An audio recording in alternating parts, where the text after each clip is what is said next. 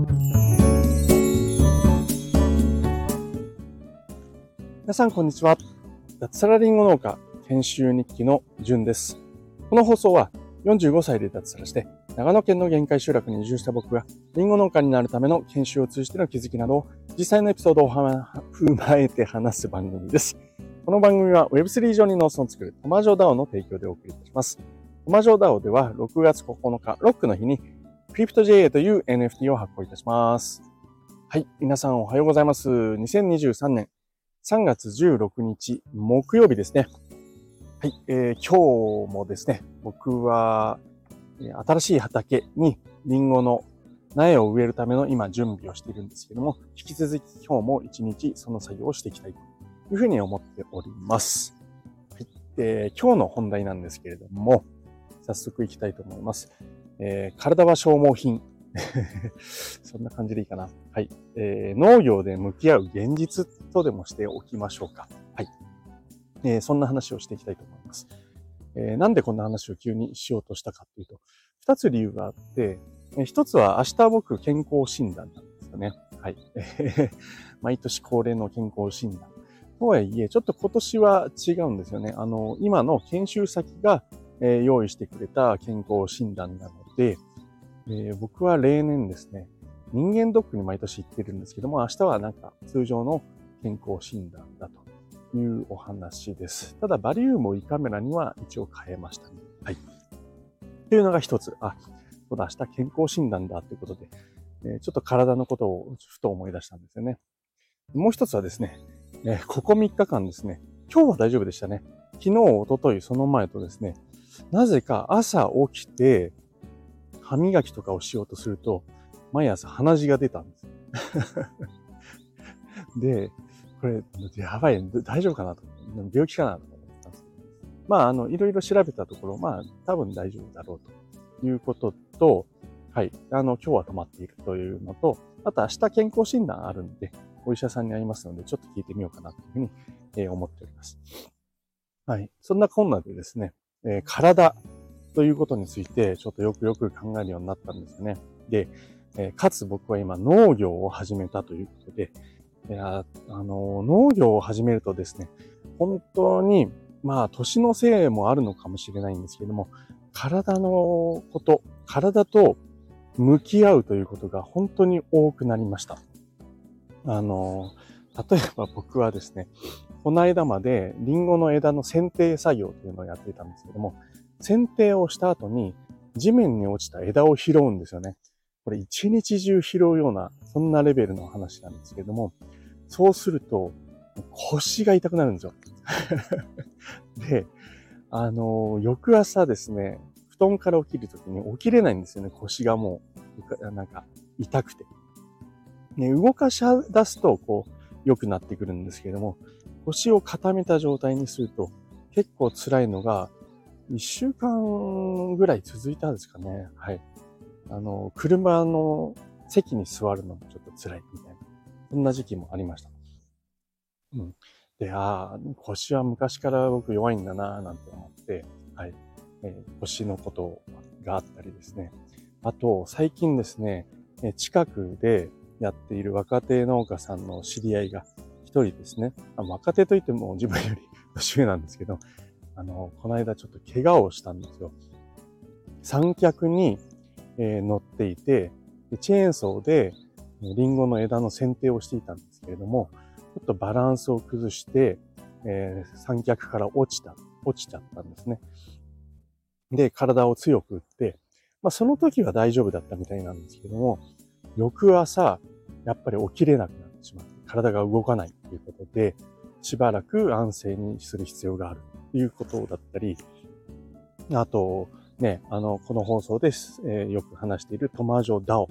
えー、こちらのですね、えー、ダオメンバーである、まあ、愛媛県で、えー、今度新規収納したという円舞さんも、目、目にですね、あのー、トゲが、あの、当たって、あの、みかんですよね。みかんの枝が当たって怪我をしたということで、まあ、あの、ちょっとね、眼帯つけてる写真なんか見せてもらったんですけども、ちょっと痛々しい感じで、うん。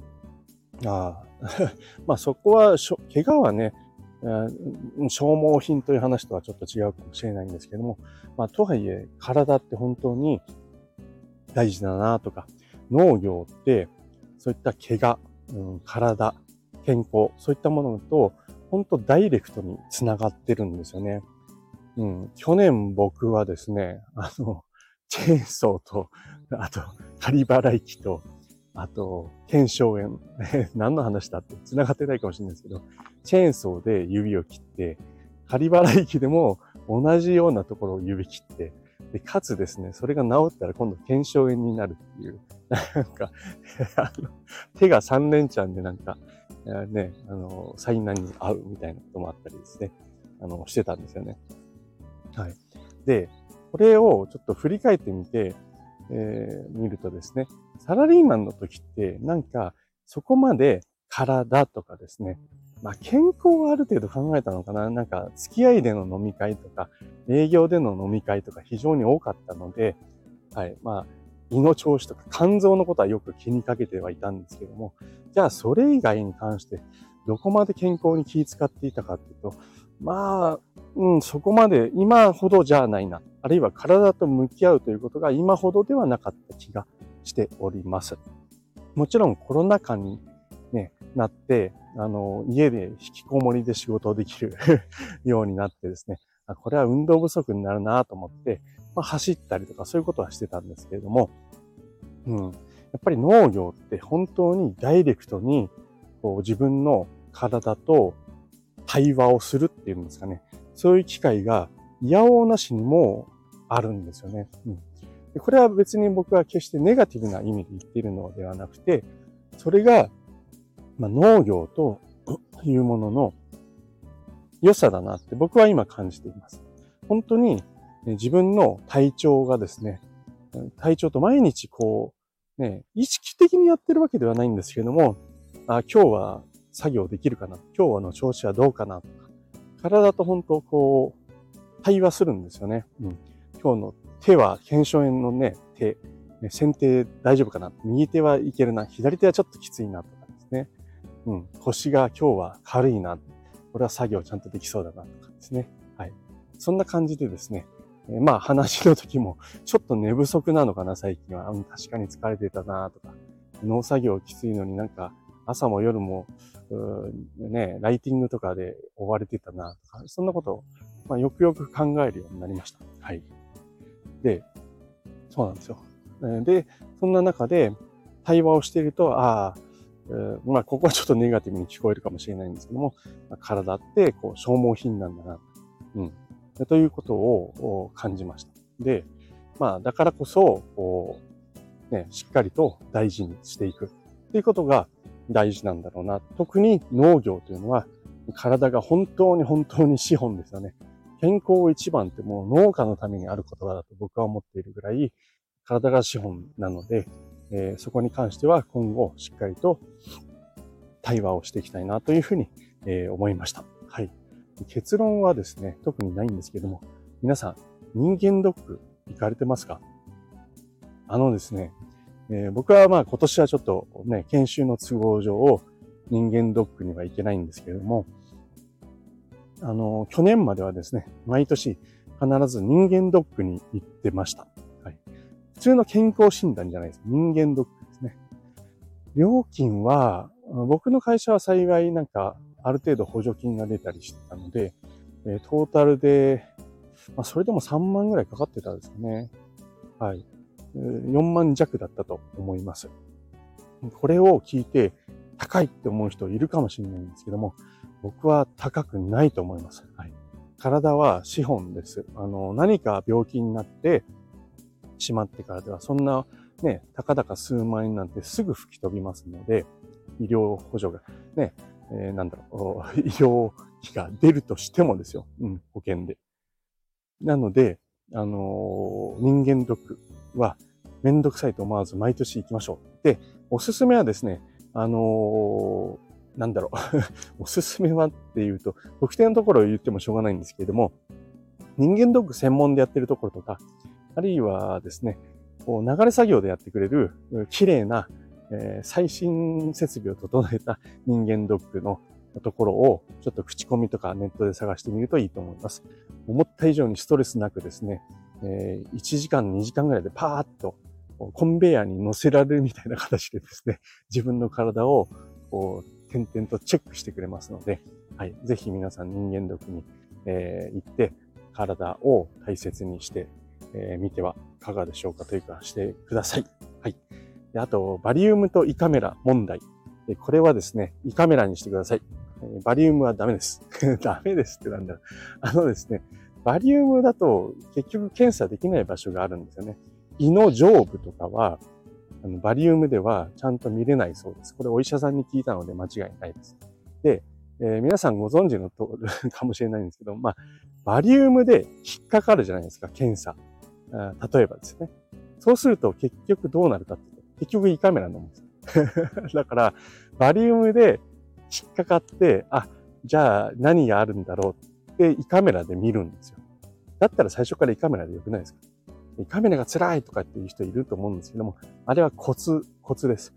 コツがあるんです。あの、多分やるときに言われると思うんですけども、あの、楽にしてくださいとか、力抜いてくださいとかですね。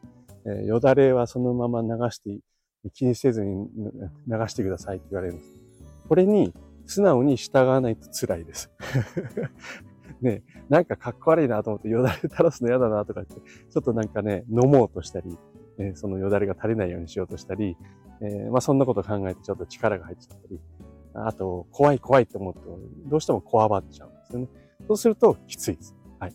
なので、もうなんかですね、あのこう、ほうけたような感じで、ともかく力を抜く。これだけを意識して、えよだれも気にしない。そうすると意外といけるのかなと思っています。あとは最近はですね、口からがきつい人は、えー、細めのやつで喉からやるなんて人も、え、いますので、あ、喉じゃない、えっと、鼻からやるですね。って人もいますので、そんなのも試してみてはいかがでしょうか。はい、えー、ちょっと思ったより長くなってしまったので、えここら辺で、え終わりにしたいと思います。はい。ということで今日のテーマはですね、体は消耗品、えー、農業で向き合う現実ということで、まあ、あのどちらかというと農業は、えー、いい方向で体と向き合うことができるので、えー、農業っていいですよっていう 使命です。はい。最後まで聞いていただきまして、ありがとうございました。あ、そうだ。えーとですね、すいません。最後にお知らせを一つさせてください。えー、僕の所属するオンライン上のコミュニティ、トマー上 DAO というところでは、6月9日に、えー、そうですね、ロックの日、NFT を発行します。えー、この NFT をですね、え手に入れたいという方向けに、え今ですね、僕がある程度、その、優先購入権というものをもらっております。えー、と、確実にお配りできるということではないんですけれども、えー、ぜひトマジョダウンに参加したいという方はですね、熱いコメントをいただけましたら、えー、とですね、相談の上、えー、優先購入権を付与できるようにしていきたいと思いますので、えー、ぜひコメントをお待ちしております。はい。ということで、今日も一日楽しくやっていきましょう。じゅんでした。ではでは。